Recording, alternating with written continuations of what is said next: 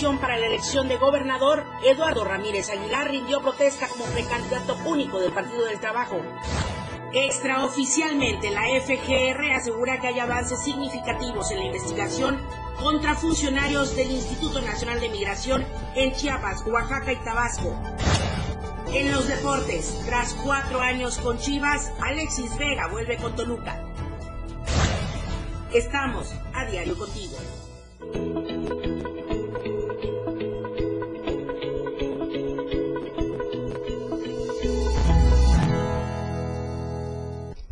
Estamos a diario contigo y contigo a todos lados. Muy buenos días. Bienvenidos a la información. Estamos arrancando AM Diario 8 en punto de la mañana. Soy Lucero Rodríguez Ovilla. Les saludo desde la cabina del 97.7 de FM y también desde el 103.7 de FM, la radio del diario. Por supuesto, a través de las redes sociales. Estamos en Facebook, X o X, antes Twitter YouTube, TikTok, eh, Spotify, en todas las redes sociales, en los canales de WhatsApp también. Ahí estamos con la información. Y lo que queremos es que durante esta transmisión de AM Diario nos comente con el hashtag era precandidato del PT. Vamos a hablar de este tema en unos instantes más, pero también opine respecto al siguiente tema, porque la Fiscalía General de la República está haciendo ya investigaciones. Entonces, ¿qué opina usted de la migración? ¿Qué opina de todo este fenómeno que se está dando? ¿Qué es lo que está sucediendo, por ejemplo, en nuestra frontera sur, en Tapachula? ¿Qué es lo que sucede con todos los migrantes que van pasando municipio tras municipio y cuando logran salir de Chiapas, ocurren accidentes, ocurren actos de corrupción, ocurre todo lo indebidamente posible y muy lamentable hacia ellos, sobre todo hacia los grupos vulnerables, los niños, las mujeres, los adultos mayores, mujeres embarazadas. Comente y opine respecto a esta pregunta. ¿Qué opinas de la migración y sobre todo que estamos en el foco nosotros aquí en el estado de Chiapas y en nuestra frontera sur? Esto durante la transmisión aquí, eh, déjenos sus comentarios en cualquiera de las redes sociales. Vamos a comenzar con las temperaturas. El clima en Diario TV Multimedia.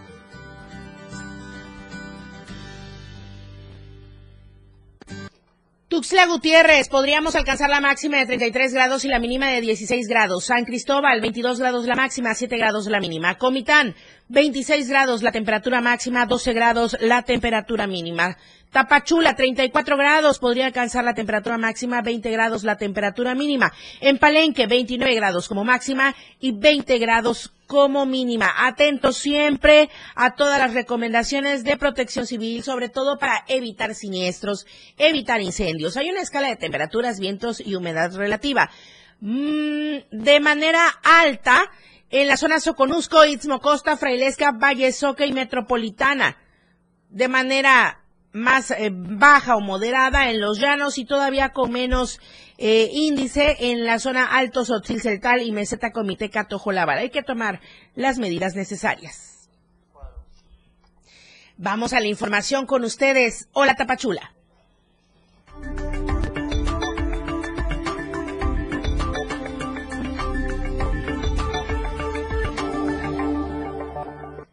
Valeria Córdoba, muy buenos días. Buenos días a todos allá en Tapachula. Oye, Valeria, la Fiscalía General de la República, de manera extraoficial, ya ha dado ahí algunos datos sobre la investigación que se hace por presuntos actos de corrupción, no solo en Chiapas, también en Oaxaca y Tabasco. Muy buenos días.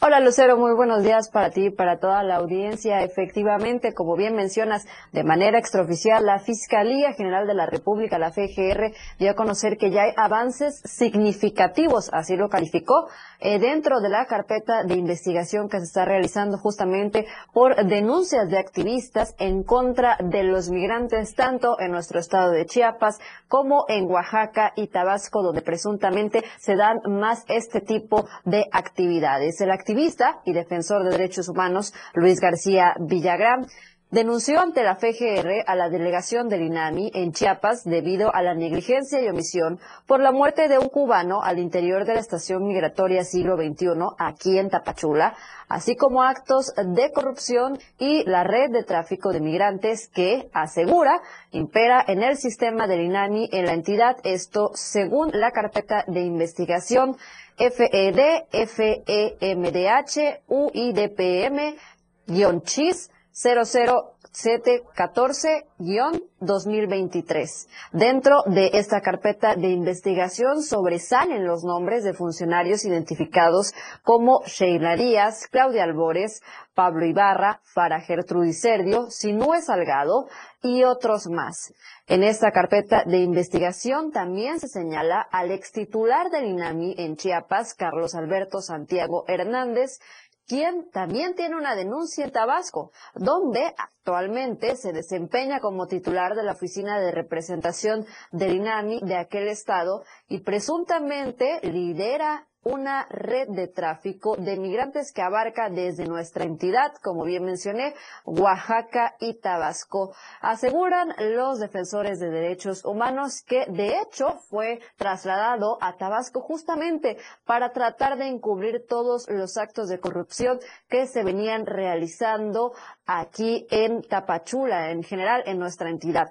En redes sociales, Santiago Hernández, quien fue denunciado ante la Fiscalía Anticorrupción y la Fiscalía Especializada en materia de delincuencia organizada, es señalado de amasar una gran fortuna, ya que, según los que lo conocen, entró al Instituto Nacional de Migración y tal cual lo voy a mencionar, sin un peso, y hoy cuenta con casas, ranchos, vehículos de lujo y millonarias cuentas bancarias. Y bueno, pues en torno a toda esta situación, a la par que pasa esto, pues todavía continúan las denuncias hacia el Instituto Nacional de Migración aquí en Chiapas todavía continúa el flujo migratorio y pues bueno, hay aún muchísimos migrantes varados desde hace semanas, meses en espera de poder obtener visas humanitarias y poder continuar por territorio mexicano y así poder llegar a la frontera norte y cruzar hacia Estados Unidos, Lucero. Oye, Valeria, justamente por ello la convocatoria para toda la gente que nos sigue a través de las redes sociales es que hoy nos comenten durante la transmisión de AM Diario. ¿Qué opinas de esta migración, de este fenómeno que está ocurriendo, pero que además va cobrando diferentes tonalidades y sobre todo si hablamos de los actos de corrupción, que no sería novedad, pero sí están ya a la luz. Hay una investigación y sobre todo, eh, lamentablemente, vemos a muchas personas de diferentes nacionalidades por las calles tratando de conseguir un empleo, tratando de conseguir una moneda, tratando de ir caminando con niñas, con niños, mujeres embarazadas, adultos mayores, bajo el sol, con hambre, con sed y los trámites pendientes, ¿no? Entonces, la convocatoria es para que la gente opine respecto a este tema, Valeria. Efectivamente, Lucero, pues aquí eh, es una realidad. Cualquier persona que venga puede observar, como bien mencionaste, a todas estas personas en contexto de movilidad que continúan en la ciudad de Tapachula, en las calles, pidiendo monedas, avenidas, niños, incluso todavía a pesar de que la caravana migrante partió a finales del año pasado, pues todavía hay grupos pequeños de 20, 30 personas, pues que salen desde la frontera sur eh, debido a que no les entregan estos documentos y pues lamentablemente tienen que caminar para seguir su camino y pues irónicamente en el camino pues no son detenidos. Ahí sí paso libre a todas estas personas a las cuales pues señalan no les pueden quitar nada más porque no tienen dinero. Muy lamentable la situación, sobre todo de la gente que está buscando una nueva vida y en este andar pues van hacia su tránsito, generalmente hacia los Estados Unidos. Valeria, vamos a dejar por el momento este tema hasta ahí, pero la pregunta queda abierta para que la gente vaya comentando durante la transmisión. Pero tenemos otros temas, Valeria.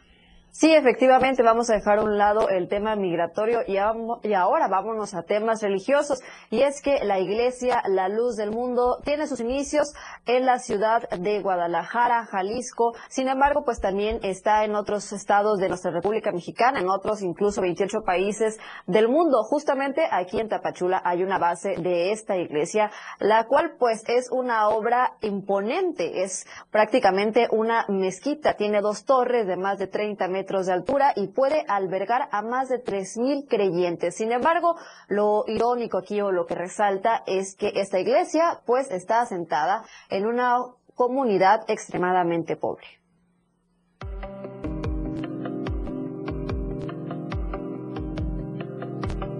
Ubicado en la frontera sur de Chiapas se encuentra esta, que es considerada como una de las estructuras arquitectónicas más extravagantes en Tapachula. Se trata de la iglesia La Luz del Mundo, cuyo diseño se asemeja a una mezquita, similar a la del Medio Oriente. Sin embargo, esta pertenece a una iglesia cristiana. Esta iglesia tiene una capacidad para albergar a más de 300 creyentes. En su diseño exterior cuenta con dos torres de más de 30 metros de alto, que muestra lo imponente de este monumento arquitectónico, asentado irónicamente en una comunidad en condiciones de pobreza. Este santuario religioso se ubica en la colonia hermosa provincia en Tapachula, donde la mayoría de los habitantes se dedican al comercio y a la carpintería, además de que por usos y costumbres las mujeres portan faldas o vestidos largos, pues la mayoría de los habitantes de esta comunidad acude a este recinto religioso, donde tienen cultos hasta seis veces en el día. En medio de esta edificación se encuentra también la casa pastoral, la cual cuenta con diseño vanguardista y que se distingue entre las decenas de casas de los creyentes que en su mayoría son de lámina. Este aposento es reconocido por cientos de turistas, quienes se sorprenden al apreciar esta arquitectura en medio de una comunidad donde sus casas contrastan con lo extravagante de su diseño.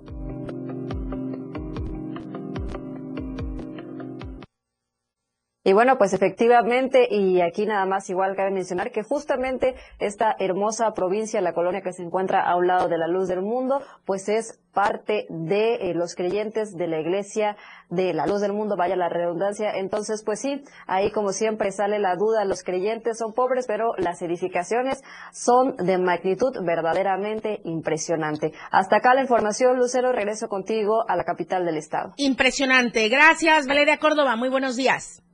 Claro que sí estamos pendientes. Muy buenos días. Ahora te saludo a ti con mucho gusto. Soy Di Rodríguez. Ya habían iniciado las clases desde el lunes ahí en Altamirano. Al parecer ya todo iba cobrando normalidad en lo que cabe ahí en aquel municipio. Pero ¿qué es lo que está sucediendo ahora? Soy Di, buenos días.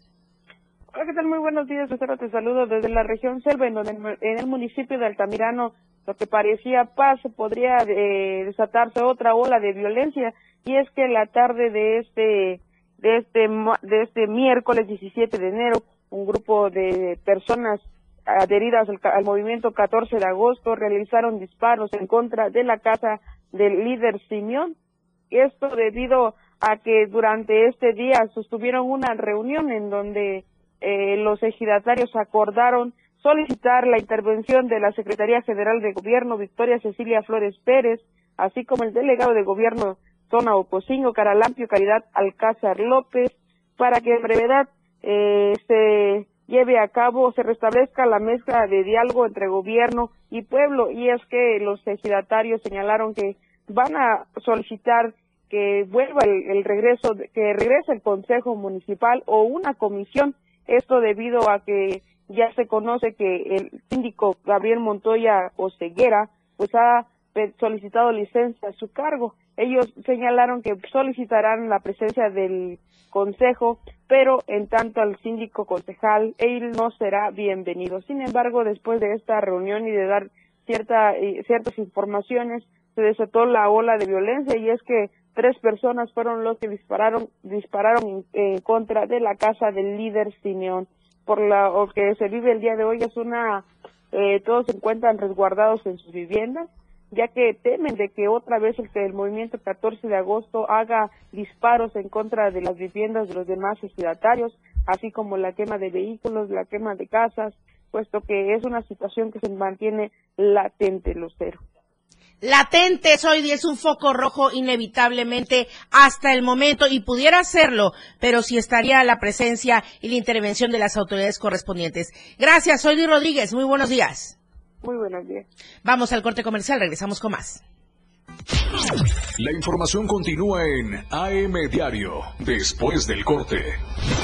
Las 8 con 15 minutos.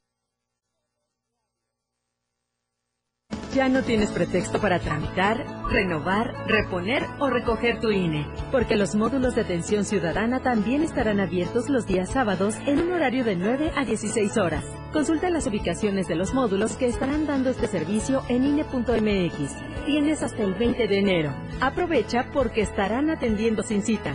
Recuerda, tu decisión es importante y por eso el módulo del INE te espera los sábados. INE.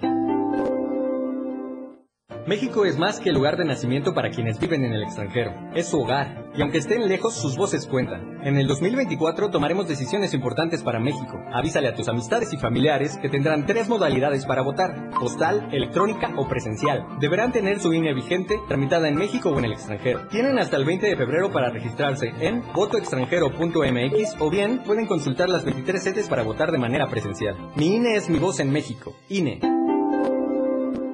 Habla Xochil Gálvez. No tengas miedo, no estás solo, no estás sola. Hay alguien cerca de ti que siente como tú, que vive como tú, que quiere como tú, alguien dispuesto a acompañarte para que seas feliz, para que tengas paz, para que recuperes toda la libertad que te mereces.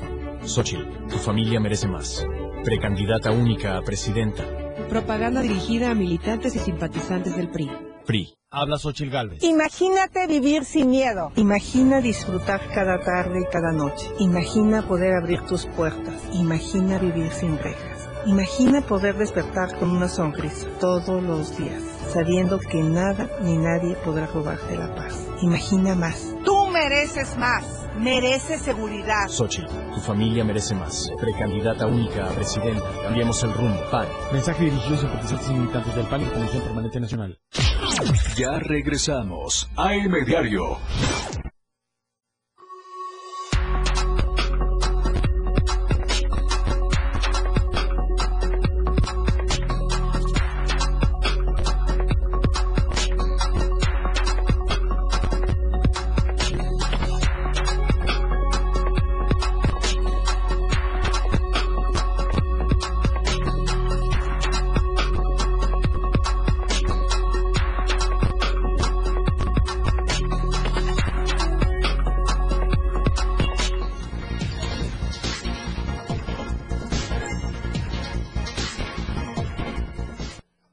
Hashtag del día de hoy es era precandidato PT. Le voy a comentar de esto que es además eh, tras la firma de un convenio histórico eh, de coalición para la elección de gobernador en el proceso electoral de este año. Eduardo Ramírez Aguilar, sí, rindió protesta como precandidato único del Partido del Trabajo a la gubernatura de nuestro estado de Chiapas. En las oficinas de la sede del PT en la Ciudad de México, el coordinador nacional del PT, Alberto Anaya, tomó protesta al coordinador de los comités de defensa de la Cuarta Transformación, Eduardo Ramírez Aguilar, tras haber sido elegido por unanimidad. Que lo va a lograr nuestro amigo, el senador Óscar Eduardo Ramírez Aguilar, el bonito estado de Chiapas. Y por eso lo estamos nosotros aprobando como precandidato único de nuestro partido a la gobernatura de Chiapas. Pasaremos pues a tomar la protesta correspondiente. Senador Óscar Eduardo Ramírez Aguilar.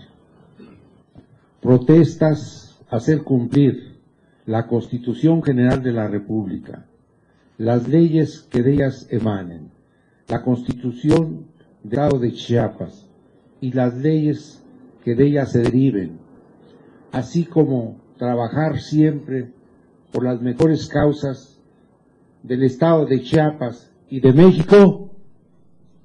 Sí, protesto. Si así lo hicieres, el Estado de Chiapas, sus habitantes, os lo reconozcan al igual que el país, y si no, que os lo demande. Muchas gracias.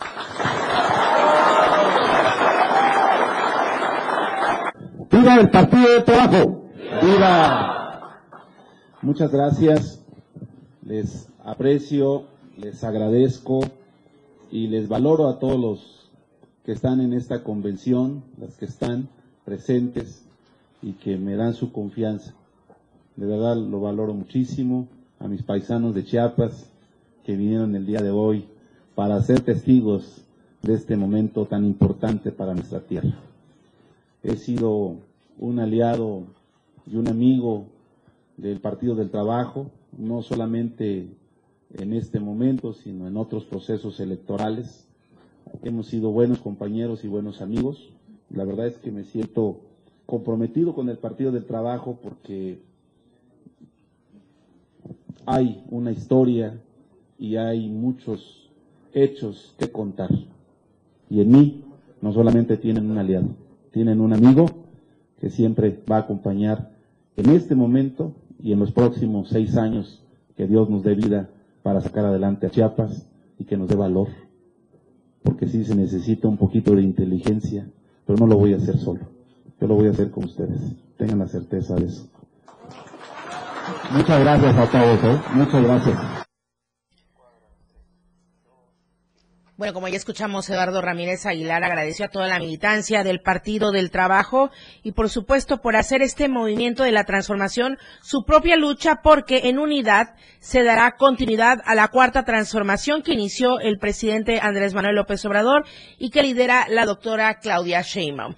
Eh, por su parte, el Partido del Trabajo refrendó su compromiso de luchar codo a codo con Eduardo Ramírez por la continuidad de la transformación de nuestro Estado, así como con Claudia Sheinbaum en la construcción del segundo piso de la transformación de nuestro país. Y cabe destacar que la coalición para la gubernatura de Chiapas está conformada por el Movimiento de Regeneración Nacional, por Morena, por el Partido Verde Ecologista de México, el Partido Chiapas Unido, el Partido Mover a Chiapas, el Partido Redes Sociales Progresistas, el Partido Encuentro Solidario, em, el Partido del Trabajo también.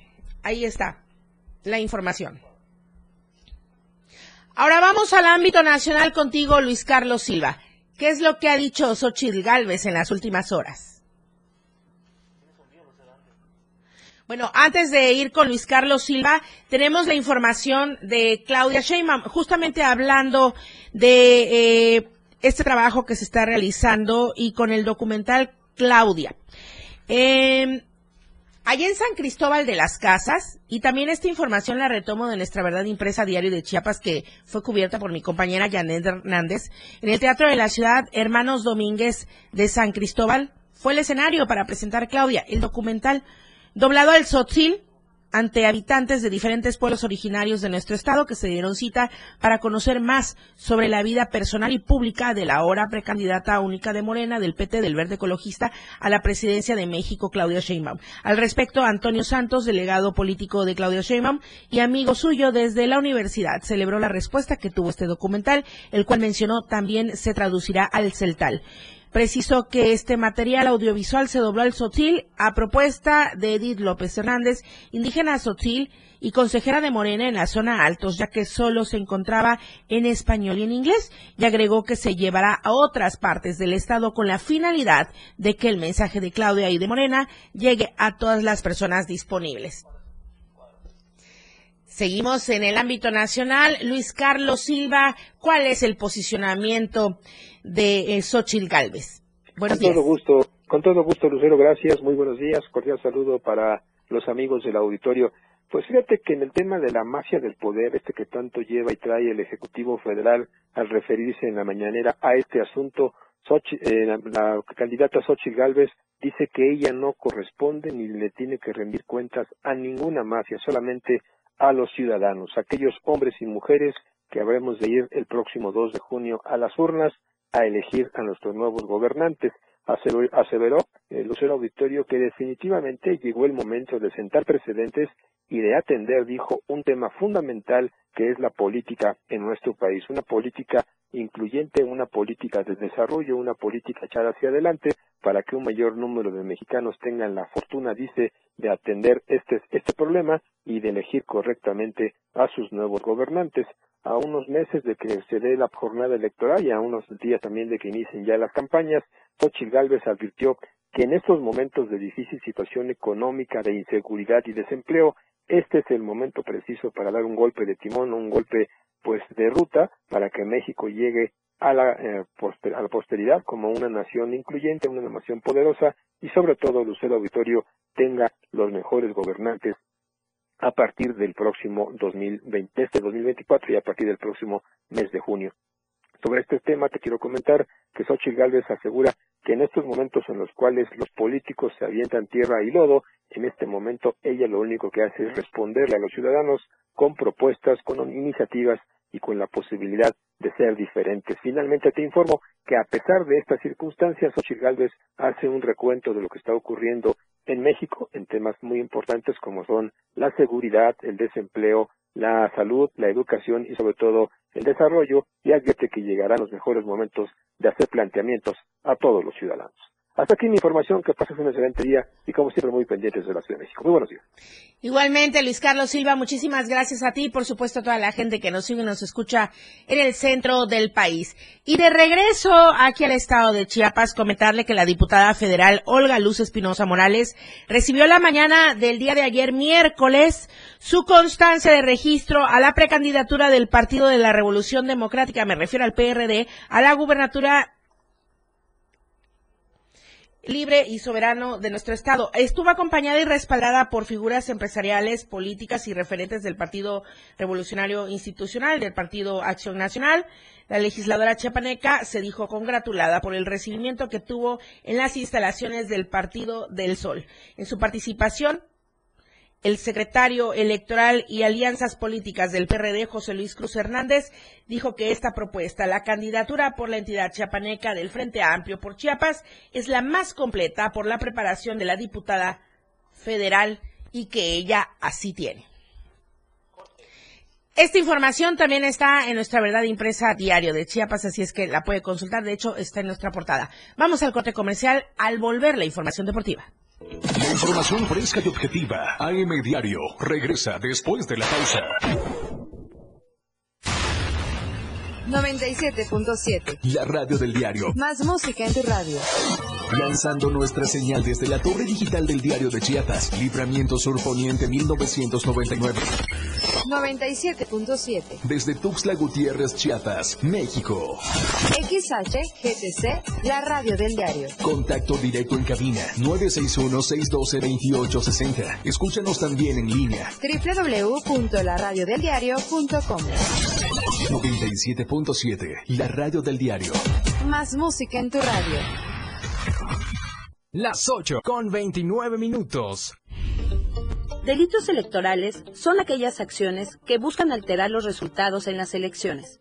Nuestra misión como Fiscalía Especializada en materia de delitos electorales es investigar y perseguir los delitos electorales federales. Denúncialos a la FICEL a través de FICETEL al 800-833-7233 y ficenet.fgr.org.mx. Fiscalía General de la República. Las elecciones millones de mexicanos. ¿Qué tanto buscas? Quiero informarme sobre las precampañas, saber cómo los noticieros siguen las actividades de quienes participan en esta elección. Para eso está el monitoreo del INE y la Universidad Autónoma de Nuevo León. En monitoreo2024.ine.mx está todo. ¿Cuánto dura la información? ¿Cómo se presenta? Si cuenta con perspectiva de género e incluso si se enfoca en las propuestas o temas personales. Tu decisión es importante. INE. ¿Sabías que en México más de la mitad de los embarazos en adolescentes no son planeados? No te precipites. Las unidades de salud cuentan con diferentes métodos anticonceptivos para ti y son gratuitos. Tu bienestar importa. Tú tienes derecho a elegir. Infórmate, decide y disfruta. Acude a los servicios amigables o accede al chat como lehago.org. Este programa es público ajeno a cualquier partido político. Queda prohibido el uso para fines distintos a los establecidos en el programa. Gobierno de México. Diario Media Group se actualiza. Ahora nos podrás encontrar en la sección de novedades de WhatsApp en nuestro canal Diario Media Group. Síguenos para que no te pierdas las noticias más relevantes de Tuxtla, Chiapas, México y el mundo. Entérate a diario. Ella ya está preparada para informarte en AM Diario. Continuamos.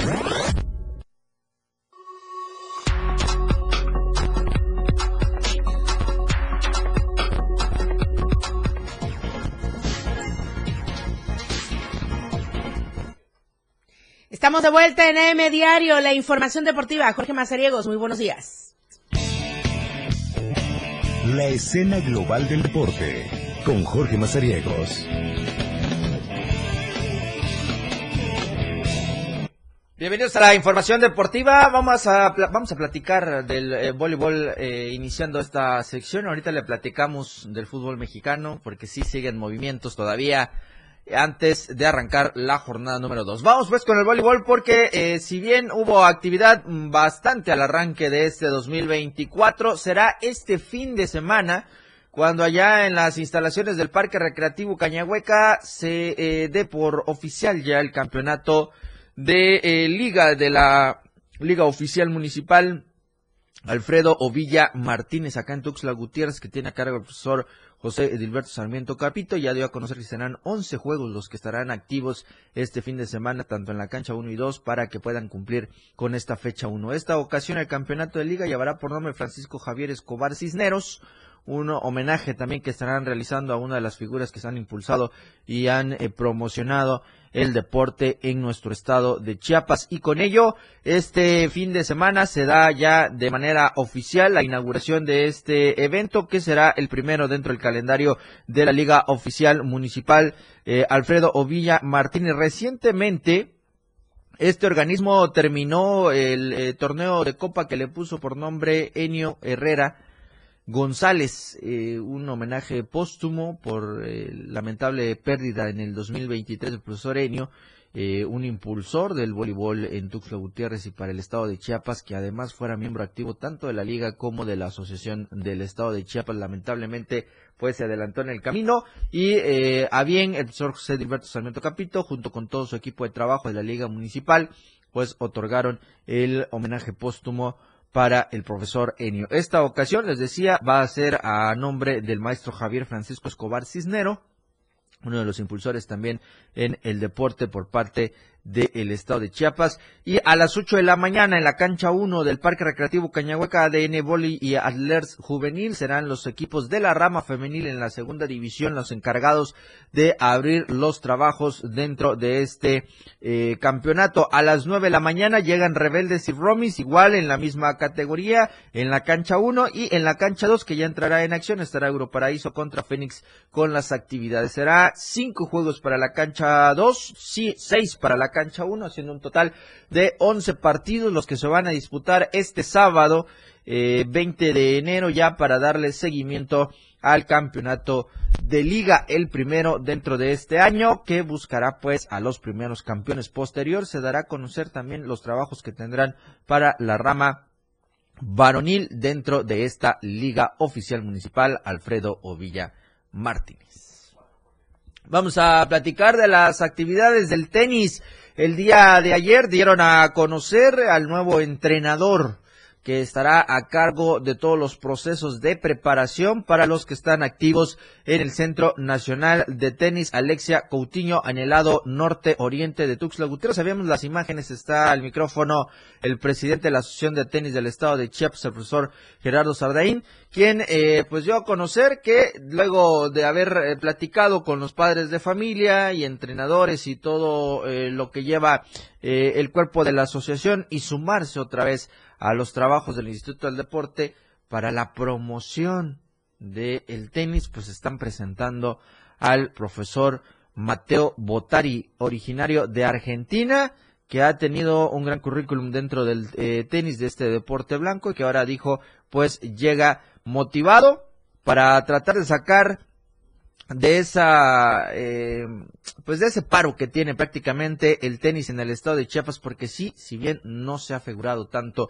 desde el centro nacional de tenis pues eh, han eh, dicho que buscan hacer un trabajo en conjunto. No hay una fecha para que puedan promover o para que puedan ya presumir de los primeros logros en las intervenciones que tuvo el profesor eh, Mateo Botari, pues dijo que llega eh, motivado y lo primero que va a hacer con su plan de desarrollo es capacitar a los entrenadores, eh, mejorar la técnica de los atletas, hablar con los padres de familia y pues también hablar y trabajar con los directivos para poder sacar adelante el proyecto que él trae en mente para el tenis chiapaneco, esperando que pueda cumplir con lo esperado. Lo lamentable es que en el Centro Nacional de Tenis pues han figurado tanto españoles, argentinos en esta segunda ocasión, eh, cubanos, y me parece que hasta veracruzanos han pasado como entrenadores en eh, esta actividad y únicamente han quedado a la deriva los tenistas tuxclecos, chiapanecos,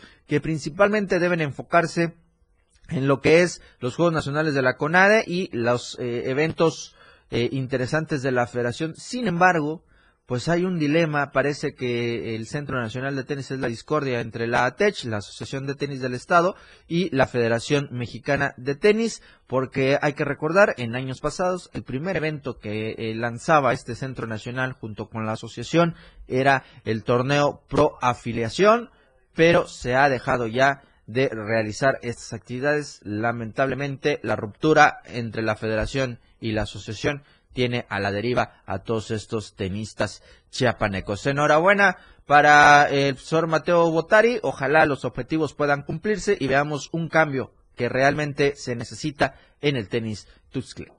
Vamos a cambiar de tema y vamos a cerrar la sección hablando de la Liga MX, señores. Mañana va a arrancar la fecha número 2 de este clausura 2024, pero lo que está llamando la atención son los movimientos de transferencias en el mercado y es que el día de ayer se hizo ya oficial la salida de Alexis Vega del rebaño sagrado después de cuatro, eh, cinco años ya aproximadamente que tuviera el, eh, mexicano con las Chivas Rayadas del Guadalajara. Regresa a su casa en un eh, video bastante original que tuvo el equipo del Toluca realizar y presentar el retorno de este jugador, quien le dijo, nunca te has ido de casa, tú eres de acá, así que pues ahí estará de nueva cuenta el regreso de Alexis Vega a los choriceros del Toluca.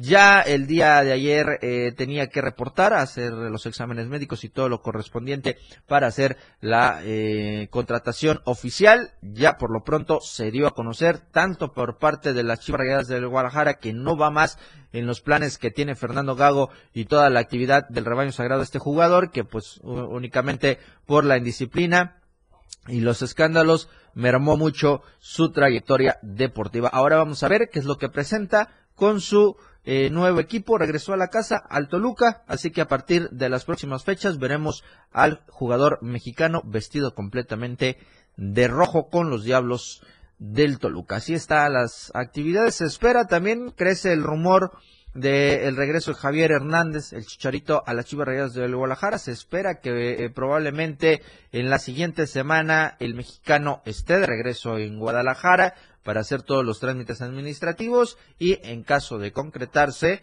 podría ser a finales del mes de febrero cuando podamos ver actividad en la Liga MX para Javier Hernández. Así que por lo pronto se va a seguir muy de cerca lo que tienen todavía los equipos de cara a la jornada número 2 y el primer cierre de este mes del 2024. Lo invito a que a las 12 del día nos escuche con la remontada. Vamos a estar platicando de esta y muchísima más información, por supuesto, a través del 97.7 y del 103.7 FM, la radio del diario aquí en Tuxtla Gutiérrez y en Palenque, para que tenga usted la mejor información deportiva con la remontada. Lucero Rodríguez, que tengas un excelente jueves, un mejor fin de semana. Ya te estaré viendo el día lunes con todo lo que ha acontecido o lo que va a acontecer el fin de semana en el deporte aquí en Tuxtla Gutiérrez y por supuesto también con la materia nacional. Gracias, Jorge Mazariegos. Muy buenos días. Buen, fin, de Lucero, buen fin de semana. Nos vemos el lunes. Bueno, sigo con más información de esta que nos envía de última hora mi compañera Adaibet Morales, eh, porque familias procedentes de los municipios de Chicomucelo, La Concordia y de la comunidad Puerto Rico de Socoltenango buscaron refugio en Comitán al huir de sus hogares por todos los hechos violentos que se están registrando en esta región. Se informó que son familias conformadas por más de 39 personas, entre niños, adultos, los que están en Simol y Comitán llegaron ya para instalarse a refugios temporales. En Comitán, las familias se encuentran eh, ahí albergadas. Yo no quiero ya ahondar en más detalles en dónde están albergados. Ya eh, si las autoridades correspondientes, bueno, aunque ya emitieron algunas imágenes que son las que estamos viendo, pero de todos modos nos reservamos este dato. Lo que sí es que están llegando hasta Simol, hasta Comitán, para refugiarse de lo que está sucediendo allá en Chicomucelo, en la Concordia y en la comunidad Puerto Rico de Socoltenango. Se detalló que la Secretaría de Protección Civil en el Estado, a través de su delegación, hicieron entrega de cobertores, despensas y estarán atentos para que fluya el apoyo hacia estas familias. Moisés Jurado, intransitable, la zona norte-oriente de Tuxtla Gutiérrez. Muy buenos días. El reporte vial con Moisés Jurado. Muy buenos días, auditorio de Mediario. Gusto saludarlos y también saludar a todo el auditorio de eh, que nos escuche por la radio del diario. El día de hoy me encuentro sobre eh, la calzada Juan Pablo II, Libramiento Norte. Vaya tráfico que se está generando ya en esta zona para los que están saliendo de la colonia Patria Nueva, Vida Mejor y Las Torres. Comentarles también que en esta zona, sobre el carril o la lateral de, de baja, para incorporarse a este centro comercial, pues se encuentra ya cerrado porque hay máquinas trabajando. Ahora para incorporarse sería sobre Boulevard Juan Pablo II y eh, para acceder también a la parte de lo que es el ISTE tendría que ser por esta, por esta parte. Así que circule con precaución. El tráfico bastante complicado para incorporarse al libramiento norte sobre la calzada Andrés Serra Rojas, a la altura de la Torre Chiapas. Mejor busque una ruta alterna, está más libre eh, las vialidades de la colonia El Retiro o inclusive eh, parte del bulevar eh, Ángel Albino Corso, todo con dirección de eh, oriente a poniente. Así que, auditorio, maneje con mucha precaución, porte en todo momento su cinturón de seguridad y respete los límites de velocidad. Regreso con ustedes al estudio. Muy buenos días. Muy buenos días, Moisés Jurado. Muchas gracias. De verdad, salga con bastante tiempo de anticipación porque el tráfico está pesadísimo. Vamos al corte comercial. Regresamos. Tenemos más información. Estamos en AM Diario. AM Diario, Lucero Rodríguez. En un momento, estamos de regreso. Evolución sin límites. Somos tendencia. Somos radio. La radio del diario 977. Las 8 con 43 minutos. Próximo sábado 20 de enero, la radio del diario lo celebra en grande desde Chiapa de Corzo, Chiapas. Transmisión especial totalmente en vivo de 11 a 1 de la tarde. La fiesta grande de Chiapa de Corzo. Escúchalo por el 97.7 FM. Anécdotas, entrevistas y más. Celebrando el grande contigo. A todos lados. Mira, Chiti, bonos pues. ¿Qué estás esperando, bonos? Caminando con Los Ángeles, un programa donde encontrarás la conexión con Los Ángeles, donde se hablan temas de luz. No hay nada más hermoso que compartir los temas de luz de Los Ángeles y Arcángeles. Acompáñanos todos los martes y jueves de 10 a 11 de la mañana por la radio del diario 97.7. Contigo a todos lados. Por amor al arte. Todo lo relacionado al arte y la cultura de nuestro estado. Difusión de eventos, carteleras, conciertos, datos curiosos e invitados especiales. Por amor al arte. Domingos de 9 a 11 de la mañana por el 97.7. La radio del diario. Contigo a todos lados. Ahora las noches de lunes a jueves se disfrutan más en compañía de Moisés Jurado. Disfruta de la mejor música de ayer, hoy y siempre, en punto de las 9 de la noche en Las Inolvidables de la Radio del Diario. Contigo a todos lados.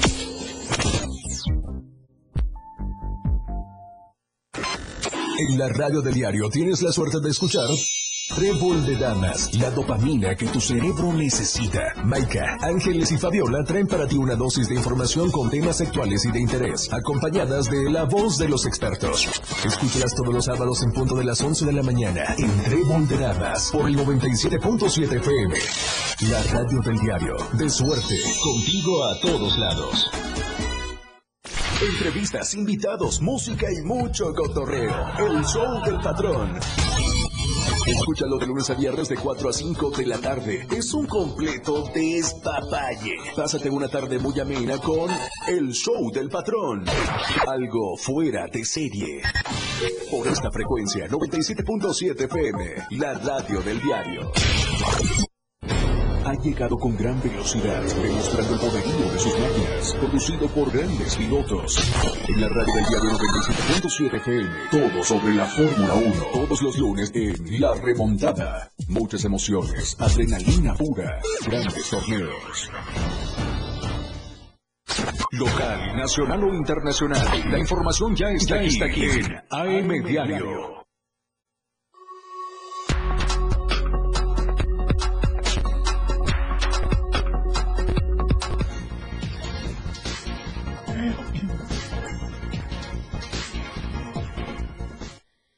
Respeto para Tuxla en este proceso electoral, pide Felipe Granda, sobre todo a los adversarios que han comenzado con la guerra sucia.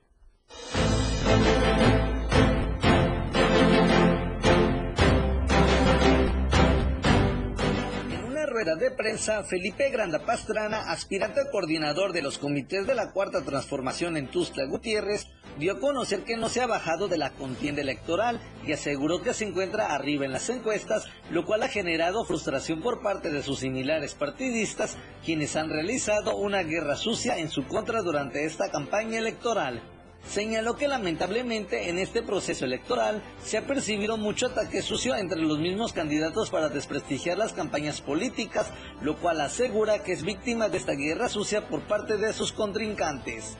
Pues decirles que estamos en una campaña de muchos ataques, que vemos que todos los días están atacándose entre unos y otros candidatos y que están desprestigiando y denostando toda esta elección, que vemos que se ha invertido dinero en, en fabricar cuestiones, y no fabricar, sino también en, estar sacando a la luz muchos trapitos. Entonces yo creo que es lo que se debe de acabar. Yo les puedo decir que nosotros no nos hemos metido en esa guerra sucia, que nos hemos mantenido al margen, porque vamos bien, porque vamos a de las encuestas, como decía el, el, mensaje que les dije, tenemos una estructura en toda la ciudad, tenemos estructura en, los 267 seccionales que hay en Tuxtla, tenemos gente que nos apoya, la gente está con nosotros, todos los días quitan nuestras lonas, quitan los microperforados, hacemos una brigada de microperforados. Asimismo, denunció una campaña desleal, ya que no existe piso parejo al no haber congruencia respecto al recurso económico que otros candidatos utilizan para sus campañas durante este proceso electoral. Es correcto, no hay piso parejo, no, no puede haber comparación. Yo no entiendo de dónde sacan tantos recursos para tanta publicidad, para tanto apoyo que reciben tantos medios de comunicación, tantas portadas de los periódicos y tantos espectaculares, tantas lonas, tanto equipo que traen. Y realmente ha sido, ha habido una gran desventaja en ese aspecto, pero la ventaja que tenemos es que tenemos a la gente, que tenemos a los suspectos y que tenemos nuestra estructura, esto se gana con la estructura recalcó que pese a que es víctima de esta guerra sucia por parte de sus adversarios, ha tenido muy buena tendencia en las últimas encuestas que su equipo de trabajo ha realizado con la ciudadanía. Y les voy a decir que yo he ido haciendo mis encuestas cada seis meses, ahora las hemos hecho ya menos, menos espaciadas, y tenemos una tendencia, una tendencia, mi última encuesta que hice a principios de diciembre, traigo 20 puntos de diferencia arriba del más cercano de nosotros, y están desesperados porque saben que vamos ganando, saben que vamos bien y son tendencias que no se pueden revertir. Para Diario Miren Group, Carlos Rosales. Es momento de decir hola Palenque. Hola Palenque. Hola Palenque.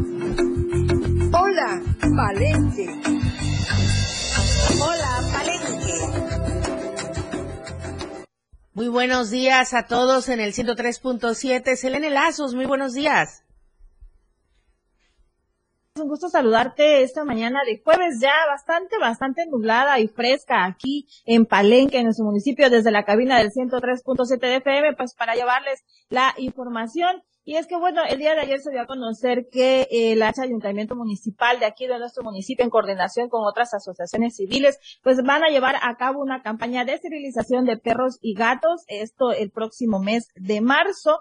El Ayuntamiento Municipal, en coordinación con asociaciones civiles de esta ciudad, estarán llevando a cabo una campaña de esterilización para perros y gatos, la cual será de bajo costo y se estará realizando próximamente los días 16 y 17 de marzo de este año 2024, arrancando a las 9 de la y a las nueve y media de la mañana. Esta campaña tiene el objetivo de contribuir al cuidado y defensa de los animales, ya que muchas veces el crecimiento descontrolado en cuanto al número de estas mascotas suele afectar la salud y la economía de la población, lo que muchas veces causa que los ciudadanos opten por maltratar o abandonar a estos animales, dejándolos en las calles donde pasan hambre o viven una vida pues muy lamentable. Es por ello que las autoridades municipales invitan a la población a acudir a esta campaña que sin duda alguna será de beneficio para todas las familias que podrán también hacer conciencia sobre el cuidado y la protección de los perros y gatos. Y bueno, pues ahí hacemos el llamado, pues obviamente a la población de que van a acudir a esta campaña de esterilización de perros y gatos que va a tener pues un costo pues bastante eh, económico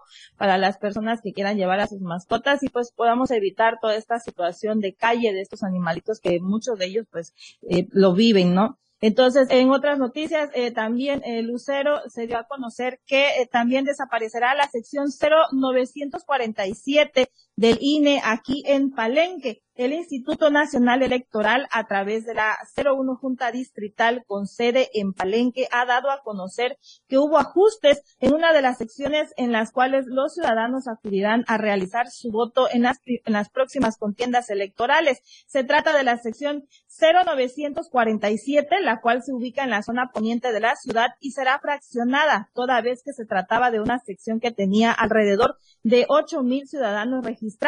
En este sentido, Juan Martín Armas Zárate, quien es el presidente de la 01 Junta Distrital del INE, dio a conocer que estos cambios se tuvieron que realizar debido a que esta sección era muy grande, toda vez que por ley las distintas secciones electorales deben tener como máximo tres mil ciudadanos registrados. Es por ello que se optó por fraccionar esta sección la cual ahora va a estar dispersa y se va a dividir en varias secciones más. Ante esto, las autoridades de la 01 Junta Distrital del INE hacen un llamado a la población que pertenece a la sección 0947 para que acudan lo más pronto posible a las oficinas aquí en Palenque para hacer la renovación de su credencial del INE, toda vez que se les va a entregar una nueva credencial que indicará el número de sección en la que les tocará participar en las próximas votaciones, además de que también se les dará la información e indicaciones correspondientes. Es importante mencionar también que tienen hasta el día 22 de enero para acudir a realizar la renovación de su credencial. De lo contrario, no podrán participar en las próximas contiendas electorales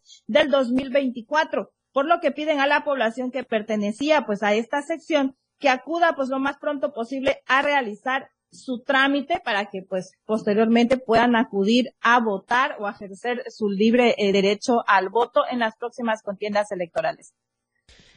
Gracias, Elena Lazos. Muy buenos días. Y por supuesto que mañana nos escuchamos y nos vemos para cerrar la semana con la información.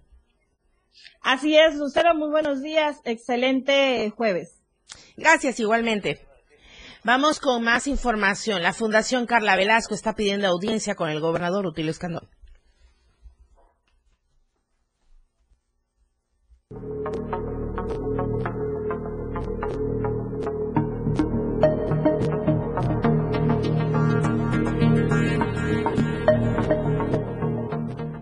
Fundación Carla Velasco y familias víctimas de feminicidio denunciaron en las afueras del Palacio de Gobierno en la capital chiapaneca la revictimización que han sufrido a causa del abandono del cargo de Alejandra Robelo Cruz en la Comisión Estatal de Víctimas. Deja tirado la, la secretaría para irse a candidatear a Cintalapa como alcaldesa. Hoy lo que le reclamamos a ella es de que hemos sido revictimizadas por esta, por esta mujer donde nosotros hemos pedido todas las ayudas, las medidas cautelares como víctimas indirectas y se, los, se nos ha negado. Hoy venimos a decirle al señor gobernador cómo es posible que se permita que esta mujer vaya a ser política cuando en la secretaría ni siquiera, ni siquiera con nosotros las víctimas ha tenido la delicadeza de, de atendernos, de ayudarnos, Cinco familias pertenecientes a esta fundación, quienes se han visto afectadas por la falta de seguimiento en sus casos, giraron un escrito para solicitar una audiencia con el gobernador del estado para obtener respuestas favorables en cada uno de sus casos. Al sabor de boca. Ella, y ella conocía muy bien el caso de mi hija porque fue la abogada de nosotros. Y gracias al dolor de nosotros, vendió el caso de nosotros, por eso escaló a un cargo político. Hoy digo, Alejandra Robelo usó la carpeta de mi hija para escalar. Y no se vale, no se vale. Si nos traicionó a nosotros, ¿Qué se espera un municipio que la traicione de una vez? La que una vez traiciona lo hará dos y tres veces. Lo que las y los integrantes de la Fundación Carla Velasco y familias víctimas de feminicidio exigen es un alto al atropellamiento que han sufrido en sus derechos como víctimas. Para Diario Media Group, Carla Nazar. Damos seguimiento contigo, Edgar Castillo, hasta Tonalá. Ayer se incendió la presidencia municipal. ¿Cómo va la situación? Muy buenos días. ¿Qué tal, Lucero? Muy buenos días. Efectivamente, el día de ayer, eh, miércoles, se incendió el Palacio Municipal ante los fuertes vientos que provocaron que se cayera una antena de radio en la parte de la Avenida Hidalgo frente a las instalaciones de este municipio. Los cables de alta tensión de la energía eléctrica, lo que provocó un cortocircuito para iniciar el incendio en la parte superior del inmueble. Los hechos ocurrieron el día de ayer 13, a las 13.15 horas que se dio a conocer el centro de emergencias del C5. Elementos de protección civil municipal llegaron, llegaron a brindar el auxilio. El grupo Serva de Tonalá llegó a brindar el apoyo con tanques de agua con más de 2.000 litros para sofocar el incendio. Hasta el momento, elementos de protección civil dijeron que solo hay daños materiales, una bodega con documentos oficiales fueron los que se quemaron. Oye, Edgar, lo que queremos es ampliar con información, ¿están trabajando de manera cotidiana o tienen algunas oficinas alternas o cerraron por el momento? ¿O qué es lo que está sucediendo ahí en los edificios? Porque afortunadamente únicamente son daños materiales, afortunadamente no hay ningún lesionado. Después del incendio del día de ayer se suspendió las labores y hoy van a reiniciar el, las labores eh, de manera eh, normal porque fue en la parte superior donde se quemó, donde fue el incendio y ya no ya no corrió hacia la parte eh, inferior del inmueble. De manera habitual. Así es. Perfecto, Edgar Castillo. Muchas gracias. Muy buenos días. Muy buenos días.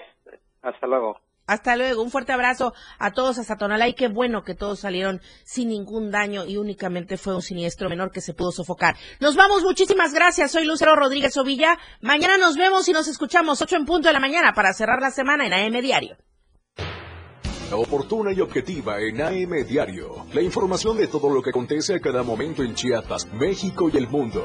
Te lo informa Lucero Rodríguez. De lunes a viernes de 8 a 9 de la mañana. Escúchanos en nuestra próxima emisión por esta frecuencia. 977 FM, la radio del diario. La radio del diario. Este 2024 vive en grande las tradiciones de Chiapas. La fiesta grande de Chiapa de Corzo. Festejamos contigo a todos lados.